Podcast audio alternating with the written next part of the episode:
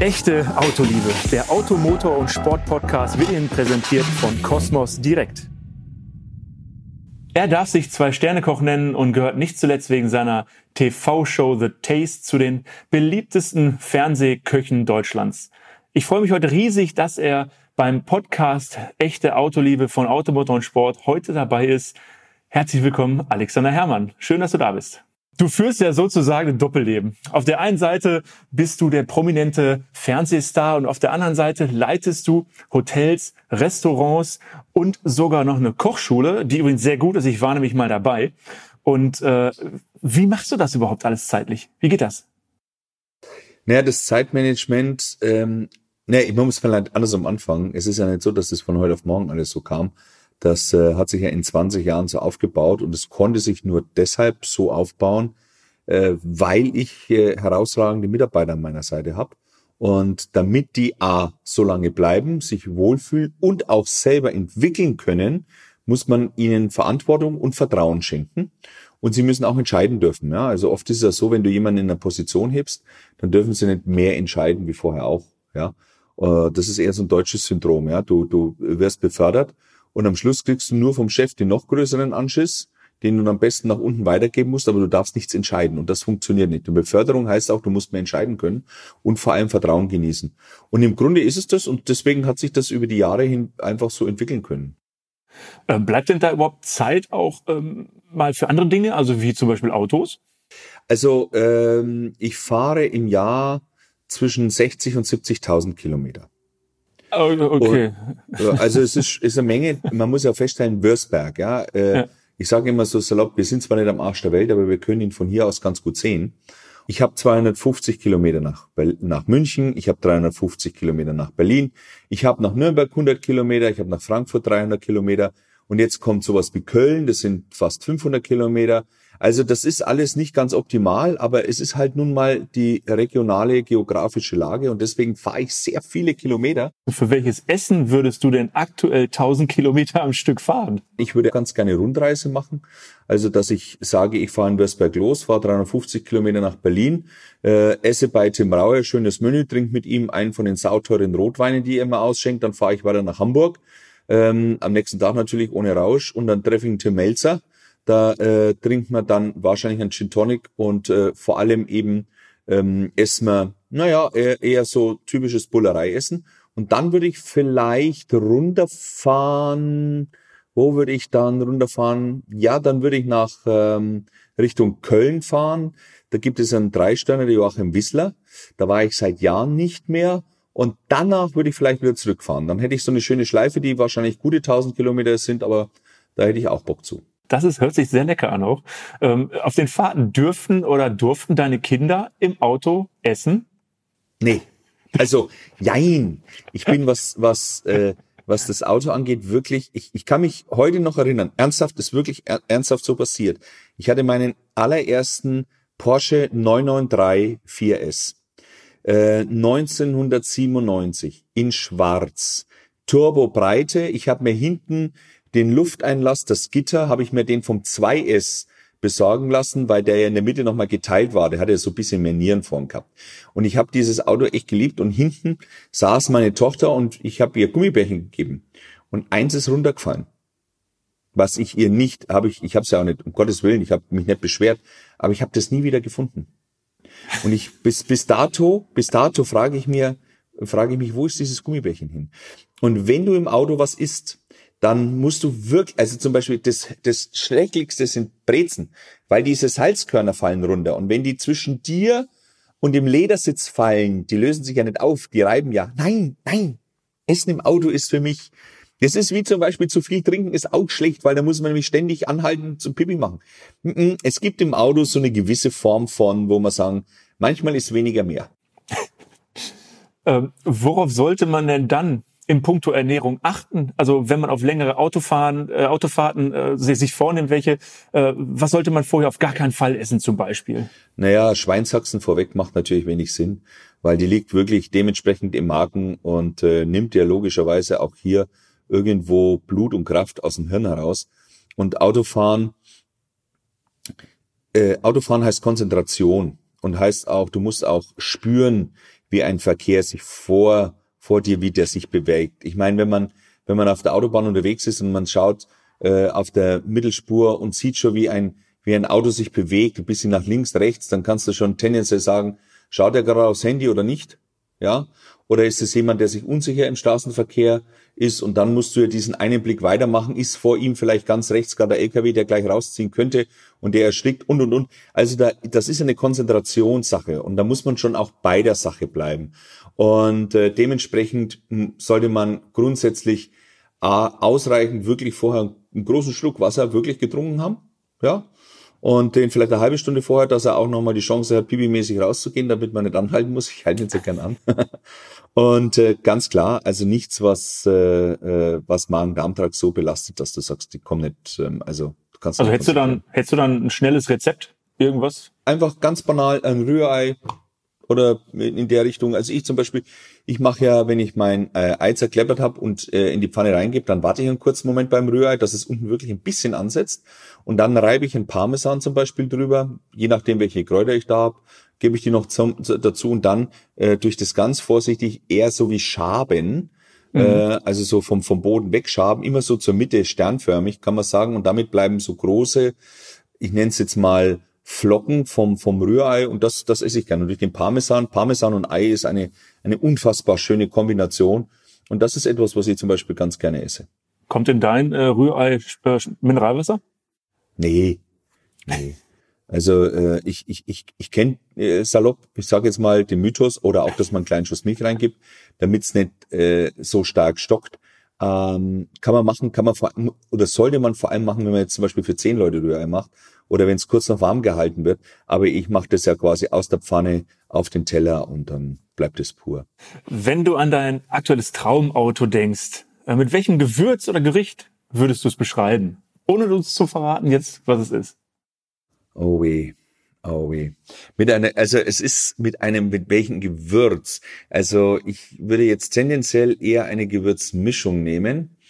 Und zwar wäre es, wäre es ein, es gibt es nicht, aber so würde ich es, so würde ich es bezeichnen. Es wäre ein Kartoffelpüree-Gewürz mit schwarzen Trüffel. Also das gibt es nicht. Äh,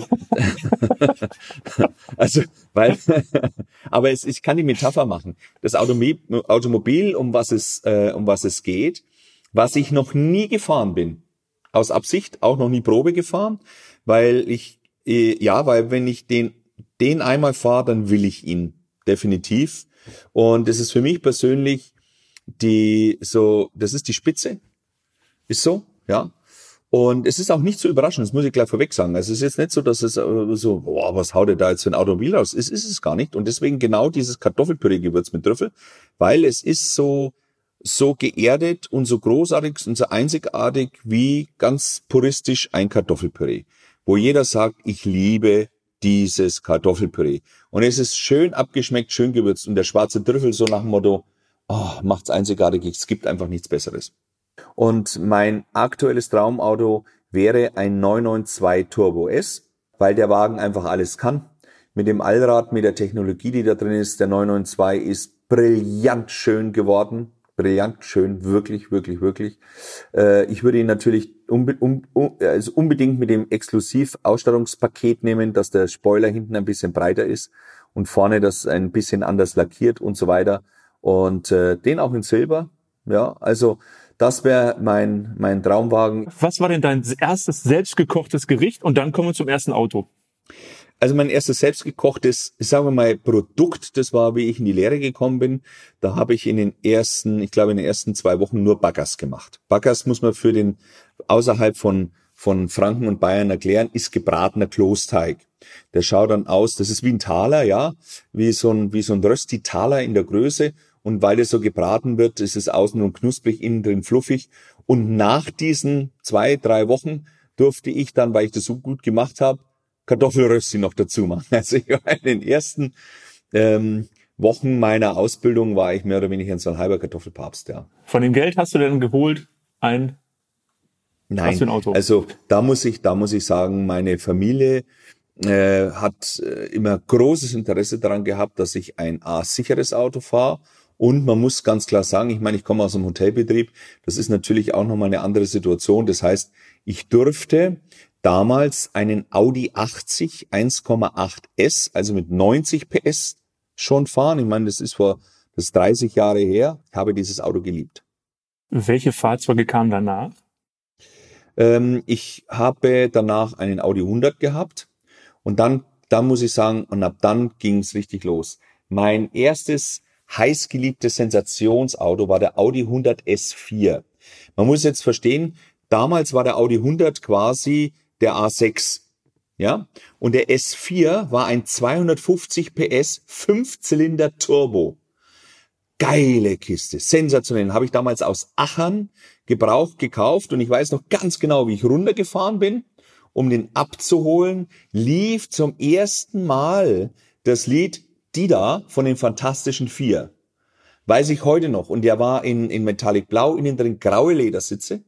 Ich habe den Auto, das, dieses Auto war sensationell. Und danach äh, habe ich, ähm, es gab Schmidt Motorsport Fürth. Und bei denen habe ich dann den, damals wurde dann der Audi äh, in den A4 beziehungsweise A6, also der Audi 100 wurde dann der A6, glaube ich. Und ich hatte damals den Audi A6 Revo S. Das heißt, die haben den Fünfzylinder Audi Turbo, ja, Motor, den Fünfzylinder Turbomotor, haben die auf 380 PS aufgeblasen. Mein lieber Herr Gesangsverein. Das war und mit, mit Allrad und allem drum und dran. Boah, Echte Autoliebe ist vielschichtig. Egal ob schneller Sportwagen, solide Familienkutsche oder bewusst auch mal gar kein Auto, vieles in unserem Leben kann einen hohen Stellenwert für uns haben. Die Familie, das Zuhause oder einfach nur die unterschiedlichsten Dinge, wie zum Beispiel das Smartphone oder das E-Bike. Was wir lieben, verdient den besten Schutz. Schütze, was du liebst mit Cosmos Direkt. Und jetzt kannst du uns verraten, was fährst du jetzt? Also im Moment habe ich ein Mercedes G-Modell, das in der neuesten Version Jetzt ähm, also äh, als AMG-Variante mit den 580 PS. Und äh, in der Garage steht ein äh, Porsche GT3 RS. Ah, sehr schön. Der, der wird nicht geschont, auf gar keinen Fall. Ich bin überhaupt nicht der Typ, der sich ein Auto als Wertanlage äh, zulegt oder sagt, na, heute könnte es regnen, fahre ich nicht. Der steht aktuell sowas von speckdreckig gerade in der Garage. Und ich habe auch festgestellt, habe auch festgestellt, dass für manche irritieren, ob er sauber oder dreckig ist, er fährt gleich schnell. Und das ähm, ja, ja, ja. Nein, ich bin wirklich, ich, was das angeht, ich, ich liebe den Wagen deshalb, weil er schwierig zu fahren ist. Äh, es ist nicht, der ist nicht, der ist nicht so simpel und nicht so gefällig, wie man sich das vorstellt, aber er bringt alles mit, was ich möchte. Also, wenn ich äh, aus der Garage rausfahre, kriegt der Asphalt Gänsehaut, ja. Wenn ich dann über den Marktplatz fahre Richtung Autobahn und da ist eine Zigarettenkippe, sowas gibt's ja noch, dann kann ich noch sagen, oh, die war mit oder ohne Filter. Das möchte ich spüren. Er ist unfassbar laut, er ist unfassbar schnell, er ist wahnsinnig in der, in der Emotion, er ist sehr direkt, sehr direkt und äh, genau das, das suche ich. Ich möchte ihn das ist das für mich ein wahnsinnig ehrliches Auto. Bist du denn dann auch wirklich ein sportlicher Fahrer? Du sagst selber, Rennstrecke fährst du nicht, ähm, aber so sportlich? Äh, ja, ähm, also es, es, es ist so, das ist, es, es macht eine Schwierigkeit, wenn man sagt, sportlicher Fahrer ist es ja heutzutage so, dass man das immer mit Kopflos impliziert. Das behaupte ich, von mir bin ich definitiv nicht. Ich fahre immer diese äh, mögliche Geschwindigkeit, wo ich das Gefühl habe, das ist jetzt der Straßenlage angepasst. Und du brauchst auch Charakterstärke, wenn du mit so einem äh, GT3 RS unterwegs bist, weil sich ja quasi jeder, der hinter dir ist, möchte sich ja mit dir anlegen. Jeder. Und äh, das muss dir egal sein. Und äh, ich habe, ähm, wenn ich wenn ich die Möglichkeit hatte, 911er zu fahren, ich habe viele immer Gebrauch geholt und dann nach eineinhalb Jahren oder so wieder umgetauscht. Ich habe den damals vom 996 den ersten wassergekühlten GT3 gefahren. Danach äh, kam ja der 997. Das war damals, da habe ich einen weißen GT3 auch gefahren. Also ich bin eigentlich immer GT3s gefahren, äh, weil sie unbequem sind und weil sie von dir etwas fordern. Sie fordern eine Form von Disziplin und Aufmerksamkeit. Das Auto hat es verdient, dass du dich mit, mit, mit dem Auto beschäftigst. Und genauso fahre ich auch. Das heißt also, äh, wenn ich fahre, dann fahre ich und dann schaue ich, was passiert und wie ist es. Und es hat nicht allein mit der Geschwindigkeit als Durchschnitt zu tun, aber ganz klar, ich meine, äh, wenn es geht, dann geht's. In deiner Biografie und eine Prise Wahnsinn ähm, schreibst du auch offen über den Tod deiner Eltern. Mhm. Sie sollen ja, also sie sind bei einem Autounfall ums Leben gekommen, als du neun Jahre alt mhm. warst. Mhm. Ähm, wie kommt es dann ganz platt gesagt, dass du trotzdem Autos anziehen findest? Ist das kein Widerspruch? Also ist das nicht so, oh nee? Nee, aber das ist der Grund, warum ich nicht Ferrari fahre. Ja, weil meine Eltern damals im Ferrari verunglückt sind. Die konnten nichts dafür, es ist in ein anderer reingefahren. Äh, aber äh, seitdem ist, ist äh, äh, Ferrari so, das hat so das Dogma, äh, den fährst du nicht. Ja. Und ähm, das ist so wie zum Beispiel, dass ich auch sage, vor 20 Jahren habe ich beschlossen, ich fahre nicht mehr Ski, weil ich Angst hatte, wenn ich, wenn ich da umkippe, dann reiße ich mir irgendwo im Knie die Bänder und so. Und es gibt ja den schönen Satz, Mentales wird Reales. Und dadurch, dass ich da so fest dran glaube, ich meine, vor 20 Jahren gab es keine Carving-Ski, ja. Äh, da war es aber auch so auf den äh, Skipisten auch noch, dass du keinen Helm gebraucht hast. Heute mit den Carving-Ski kann ja der Depp fahren wie ein, wie ein Rasender, aber du brauchst halt einen Helm. Also es ist die, und dadurch, dass ich das so äh, in meinem Unterbewusstsein hinterlegt habe, äh, macht es keinen Sinn mehr für mich Ski zu fahren und deswegen macht es auch keinen Sinn für mich Ferrari zu fahren. Ja, äh, das ist das, das ist eigentlich das Einzigste. Ich habe mich im, im Grunde von einer von einer Marke distanziert, die ich zum Teil sehr faszinierend finde. Also das muss ich schon sagen. Es gibt so ein paar Ferrari-Modelle, wo ich sage, alter Schwede, ein zum Beispiel äh, äh, Mario Barth, wir sind ja, wir sind gut befreundet und der hat, äh, glaube ich, ein Ferrari oder so.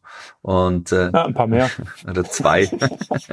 und äh, der kam mit dem mit dem mit dem neuen aktuellen Scuderia. Äh, das ist schon toll. Das ist handwerklich. Also ich bin halt ein Fan von diesem Handwerk, äh, was die da machen, wie die das verarbeiten und so. Schon schon schön. Das heißt, was fasziniert dich eigentlich an Autos? Was muss das Auto haben, damit du es haben willst? Nur PS? Naja, da, dann springen wir doch einfach mal zum G-Modell rüber. Ich meine, du setzt dich in dieses Auto rein. Dieses, dieses G-Modell ist eine Provokation an alles, was jemals ein neumodischer Designer auch nur halbwegs denkt. Das Auto, äh, und da muss ich ein großes Kompliment an Mercedes machen. Äh, ich meine, letztendlich ist dieses, diese, dieses Design 35 Jahre alt und sie haben jetzt in der neuen Version in einfach Sie haben ihn so gelassen. Genau das mag ich. Es ist ein Statement. Für mich ist ein Auto wie ein Lebewesen. Was kann es? Äh, was macht es mit mir, wenn ich mich reinsetze? Was tut es mit mir, wenn ich es sehe? Und ein G-Modell, wenn du dich reinsetzt und du startest diesen Motor und äh, ganz klar ist die Frage, wie du ihn fährst. Ich meine, den, ich muss sagen, G-Modell äh, habe ich keine Lust, wirklich schnell zu fahren. Ja, habe ich nicht weil durch diese über ja, so zweieinhalb Tonnen wir da haben, das ist schon auch, das merkst du schon als eine Belastung in die Kurven reinzugehen, auch wenn du vorher wieder runterbremst. Das ist aber, wenn du eine gewisse Geschwindigkeit fährst und diesen Motor spürst, dieses Geräusch spürst, dieses auch durchaus sich gegen den Wind stemmen, das ist eine Emotion. Das ist genauso wie bei dem GT3 RS. Ich meine, viel mehr äh, also du kannst natürlich immer noch etwas mehr dran schrauben an dem puristischen, aber es ist so wahnsinnig ehrlich. Und der zum Beispiel spielerisch leicht. Äh, dieser Wagen wird immer mehr können wie ich, immer, immer, immer, immer. Also der GT3, der sagt zu dir, wenn du reinsetzt, sagt er, also pass auf, Burschi. Ich kann mehr wie du. Und ich bin dafür gebaut, um zu fahren. Also, versuche bitte mich auch wirklich zu fahren. Tu nicht blöd rum, bitte bleib nicht auf der Mittelspur, sondern lass uns bitte links bleiben. Es sei denn, es sollte nicht anders sein oder wir machen es, weil es angebracht ist, aber bitte, bitte lass uns nicht rumzuckeln. Das sagt er zu mir. Und das, und das liebe ich an Autos, wenn Autos ein Statement auch in mir als Emotion wecken. Seit wann bist du so autobegeistert? Schon immer. Also äh, ähm, ich bin einfach, ich bin einfach so aufgewachsen. Das, das, das muss ich so sagen. Also mein Vater hatte damals auch ähm, glaube ich, zwei 911er. Äh, und ich hatte das immer geliebt, wenn ich hinten als Kind in der, auf den Hintern sitzen, ja, äh, da zu sitzen, da bist du ja wie reingegossen. Das ist ein Traum. Ja, und das habe ich geliebt. Und der Motor, äh, da bin ich, ich bin wirklich, ich bin schon eine Form von diesen Gusseisernen, aber äh, ich bin keiner, der sagt, ich will einen Oldtimer. Also ich bin schon ein Fan von, von der neuen Technik. Ich bin auch zum Beispiel ein großer Fan von Doppelkupplung. Der, äh, äh ich habe lange, lange, lange bin ich eben Handschalter gefahren und irgendwann habe ich gesagt, ich brauche auch eine Pause. Das war damals wieder 997 GT3 äh, und dann kam ja der Panamera und der hatte Doppelkupplungsgetriebe und dann haben, haben sie gesagt, ja, für 911 haben sie das noch nicht. Das, das hält angeblich äh, äh, die Belastung nicht aus. Und dann habe ich gesagt, nee, also da habe ich zum Beispiel mal eine Pause gemacht. Da hatte ich dann einen Aston Martin, den DBS, äh, ein emotional sensationelles Auto, aber faktisch auch, faktisch auch als Handschalter muss ich auch nochmal sagen, aber da war es halt so, dass du bei, so etwa bei 210 hatte ich jeder 525er äh, äh, Diesel-Kombi vom BMW überholt, weil dann einfach, da war es zu Ende. Also der Zwölfzylinder war ein Traum, aber äh, auch optisch und mit dem Klang und alles. Und ich hatte zufällig auch einen kaputten Chip damals. Das heißt, der hatte auch bei einer gewissen Drehzahl auch den Sportauspuff nicht abgeschalten. Heute kann ich das sagen, weil mich keiner mehr dafür in Gress nehmen kann, aber ist auch lang her. Und danach bin ich dann auf eins meiner absoluten Favorites auch gegangen. Das war der SLS von Mercedes, der Flügeltürer. Also den, ich, also den habe ich auch äh, äh, lange gefahren, als es gab ja damals vom SLS eine GT-Variante auch. Äh, die hatte nochmal irgendwie 40 PS mehr und andere Bremsen und so weiter. Den hatte ich und der war schon, also da hat mein Herz geblutet, als ich ihn abgegeben habe. Mir ist aufgefallen, du hast ja schon angesprochen, Oldtimer sind nicht so dein Ding. Ähm, mir ist aber aufgefallen, dass es in deiner hm. Fahrzeughistorie, wenn ich das richtig überblicke, weder Diesel noch Elektroauto gibt. Was ist denn da los? Naja, der, äh, ich, ich, ich würde mal behaupten, ähm, es gibt herausragende Diesel, aber äh, bis dato ist es halt so, dass die Automobile, die mich am meisten einfach begeistert haben, äh, Super Plus danken müssen. Das ist nun mal so. Wobei ich beim G-Modell äh, 95 Oktan als ausreichend empfinde. Ich hatte mal den, den äh, Moment, dass äh, Walter Röhrl, ich wollte mal den Carrera GT fahren. Und ich habe Walter Röhrl mal kennengelernt und ich habe gesagt, wenn du den irgendwann einmal hast, komm mal vorbei. Und da ist der wirklich mit einem Carrera GT hergefahren. Und dann durfte ich mit Walter Röhrl, ich durfte fahren. Ja, sind wir hier bis sie so über die Autobahn und so weiter ein paar Kurven fahren. Und dann nachher fahren wir zum Tanken und er hatte eine Porsche Tankkarte. Das heißt, es hat ihm keinen Cent gekostet. Und dann wollte ich äh, Super Plus tanken. Und dann sagt er, na, 95 Oktan. Und sage ich, ja, aber da steht 98. Ah, okay, die Ventile, die stellen sich alle ein und das, das kostet nur mehr Geld, das braucht man nicht. Also, äh, ich glaube, der Ruf, dass er genau darauf schaut, was sinnvoll ist, nicht sinnvoll ist, aber wenn Walter Röhrl beim Carrera GT, dem ihm nicht gehört, erst eine Zahl muss, sagt, Tank 95er Oktan, seitdem bin ich etwas lässiger, was das was das auf alle Fälle angeht. Und Elektroauto bin ich gefahren, also ich, äh, den Taycan bin ich mal gefahren. Ich finde die Technik faszinierend die Beschleunigungswerke faszinierend. Äh, es gefällt mir stylingtechnisch, aber ich bin kilometertechnisch, wie ich hier geografisch angesetzt bin, in einer Region, wo ein solches Auto, was irgendwo 600, 700 PS hat und eigentlich vom Verbrauch her, Elektroverbrauch, alles über 120, 130 nicht, nicht gerne sieht. Selbst wenn ich nach Nürnberg und hin und zurück will, sind es 200 Kilometer. Und ähm, wenn du dann mal vielleicht das zweimal machen musst an einem Tag, das ist mir salopp gesagt zu unsicher und ich möchte auch keine 20 Minuten an der an der Zapfsäule äh, stehen. Also im, Mom im Moment muss ich leider sagen, ähm, entspricht die Ladesituation der batteriebetriebenen Automobile passt noch nicht zu meinem Lebenszyklus. Und jetzt ist die Frage, muss ich irgendwann meinen Lebenszyklus auf die Batteriemöglichkeiten ab 2025 abstimmen oder äh, gibt dann neue Situationen? Und ja, genau deshalb äh, braucht die Zeit, ja. Das heißt, was wäre für dich der perfekte Treibstoff auch im Hinblick auf die nächsten 20 Jahre? Was glaubst du, wo ist die Zukunft? Also ich, ich verstehe nicht, warum das Thema der synthetischen Kraftstoffe nicht weiter ähm, äh, verfolgt wird. Das verstehe ich nicht. Also Porsche hat einmal zu mir gesagt, ja, die wären wohl in einem Preis dann irgendwie trotzdem, man kriegt das irgendwie unter drei Euro nicht den Liter oder was auch immer. Da glaube ich nicht so wirklich dran. Ich verstehe es nicht. Und bis wir, müssen wir uns da nichts vormachen. Wenn wir heute sagen, ab heute kein Verbrenner mehr, brauchen wir ja trotzdem 20 Jahre, äh, bis die alle weg sind. Also das heißt, warum nicht da hineindenken und damit relativ schnell vielleicht eben CO2 und Co-Ausstoß zu reduzieren? Ähm, das ist etwas, das habe ich noch nicht so verstanden. Und ich habe auch äh, äh, Automotorsport TV, ja, gab's ja, ja, gibt's ja. Und da habe ich damals auch einen Test gesehen davon, weil ich da ein, ein, ein großer Fan bin von dieser Form von Alternative. Ich weiß nicht, was Wasserstoff in Zukunft kann, weil das natürlich auch ein guter, guter Speicher, ein gutes Speichermedium auch für für Energie wäre, weil man natürlich CO2 aus der Luft und so weiter nehmen kann und und und. Dieses autonome Fahren, was ja angepriesen wird, dann irgendwann mal. So, was hältst du davon persönlich?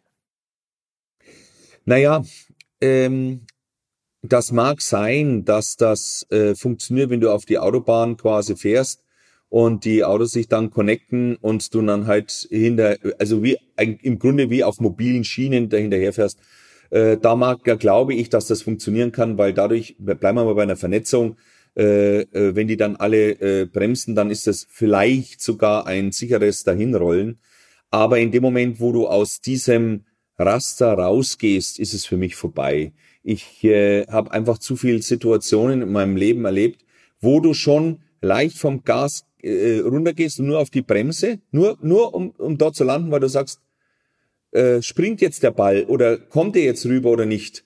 Und das ist eine Gefühlssache und da glaube ich nicht dran, dass das ein, ein, äh, ein Computer kann. Ich mache mal ein Beispiel. Wir hatten auch einen Dreier BMW, ja, und das hat, glaube ich, mit der Marke nichts zu tun und das ist auch zehn Jahre her oder so. Und äh, es gab damals ein System, dass wenn du schnell vom Gas gehst und auf die Bremse drauf und die nicht richtig drückst, dass das Auto trotzdem eine Vollbremsung reinhaut. Und jetzt komme ich von meinem GT3, fahre so und denke mir, da könnte es gerade brenzlig werden, gehe nur schnell runter, um schnell auf die Bremse zu gehen, um, um bereit zu sein, wo man die Klötzchen nur so ganz gleich bewegt. Hat dieses Auto eine Vollbremsung reingelegt, wo ich gedacht, was ist denn jetzt los? Also das war ein Eingriff, ich war stinksauer, wirklich, also ich war stinksauer. Äh, das ist auch, man merkt es auch bei diesen Radar-Abstandssystemen. Wenn es irgendwie geht, versuche ich die nicht haben zu wollen, weil du die nie hundertprozentig ausschalten kannst. Und wenn du auf der Autobahn auf eine von drei Spuren auf zwei Spuren wegen einer wegen einer wegen einer Baustelle zum Beispiel sagst, okay, ich fahre jetzt noch diese äh, das Stück vor, mich dann rechts äh, einzufädeln, haut dir das die Bremse rein, wo du sagst, nein, es gibt ja auch Menschen, die nichts mit Autos anfangen können und es gibt welche, die dann behaupten, ja, das sind doch eigentlich nur aus der Zeit gefallene Statussymbole. Was sagst du denen denn? Also es gibt andere Statussymbole. Äh, ob es das Handy, ob die Klamotten, was auch immer ist, ob das eine Art und Weise, wie ich mich bewege. Es ist eine Abgrenzung, die ein Mensch immer suchen wird. Und es mag sein, dass äh, manche sagen, ich sehe ein Auto als Statussymbol. Zum Beispiel, ich, ich sage auch ganz klar, also wenn mal eine gewisse, also wenn die das Tempolimit einführen, ich kauf mir, ich kauf mir keinen 600 PS Renner, weil für was? Ja, ähm, äh, das macht einfach keinen Sinn. Also ähm, entweder du, du, ein Statussymbol ist nur für mich oder das oder ein Automobil ist für mich nur dann so gut, dass es an die Möglichkeiten, die ich habe, angepasst ist. Also ich würde wahrscheinlich, auch wenn ich in Amerika bin, will ich sicherlich eine ganz andere Form von, von, von, von Auto auch auffahren, weil du musst ja auch keine Gedanken machen beim Parkplatz und so weiter. Ein Statussymbol ist, kann alles und kann nichts sein. Essen ist auch ein Statussymbol, wenn ich das so sehen möchte. Wenn du ins, wenn du in ein ähm, äh, äh, Gourmet-Restaurant gehst. Aber selbst wenn du, wenn du in eine, in eine Pizzeria gehst, ist es eine Form von Status. Alles ist ein Status. Und ja, in, in manchen Fall merkt man das schon, dass einer gesagt hat, nur ich habe Geld, mir ist es wurscht. Aber dann hat er die Wirtschaft unterstützt. Was soll's? Es ist ein schönes Produkt, es ist ein Design. Also manche Leute kaufen sich für 20 Millionen irgendwie ein, ein teures Bild. Ich habe keine Beziehung dazu. Ich, ich sehe in diesen Gemälden nichts. Also mir würde auch ein Kunstdruck reichen und ich würde man hinhängen. Und äh, das ist dann auch, äh, das ist dasselbe. Ja. Jetzt steht Weihnachten vor der Tür. Freust du dich hm. zu mhm. Weihnachten mehr über Geschenke, die einen Bezug zu Autos oder zu Kochen haben? In dem Moment zum Kochen. weil äh, im, im, im Winter ist er durch den Winterreifen und äh, durch die Strukturen drumherum. Und was willst du fürs Auto, was willst du fürs Auto schenken? Was nicht schon vom Händler oder vom Hersteller, besser gesagt, schon eingebaut ist. Und äh, nachdem ich keinen Lammfellbezug über das Lenkrad ziehe oder diese Massagerollenmatte auf den Sitzen brauche, äh, ist da eigentlich auch alles erschöpft. Wobei ich sagen muss, so Schlüsselanhänger, das ist schon etwas, was ich, was ich sehr liebe. Und deswegen bin ich bei Weihnachten eher, äh, dass ich mich darüber freue, wenn es vielleicht was gibt, was ich auch essen kann. Ja. ja, dann wünsche ich dir auf jeden Fall jetzt schon mal frohes Fest. Und ich bedanke mich sehr, sehr herzlich, dass du heute mein Gast warst bei dem Podcast Echte Autoliebe von Automotor und Sport. Sehr gerne und vielen Dank und natürlich für den Podcast äh, toi toi toi, alles Gute und bitte, äh, liebe Automotorsport AMS, bitte bleibt so, wie ihr seid und äh, ja, ähm, äh, ich bin seit glaube ich, seit seitdem ich Auto fahre, äh, Fan von euch und blätter und, und lese jede Zeitung, wie es die Zeit und die Gelegenheit zulässt. Dankeschön. Dafür. Bis zum nächsten Mal. Tschüss. Dankeschön. Ciao. Der echte Autoliebe Podcast wurde präsentiert von Cosmos Direkt, Deutschlands beliebtestem Kfz-Versicherer.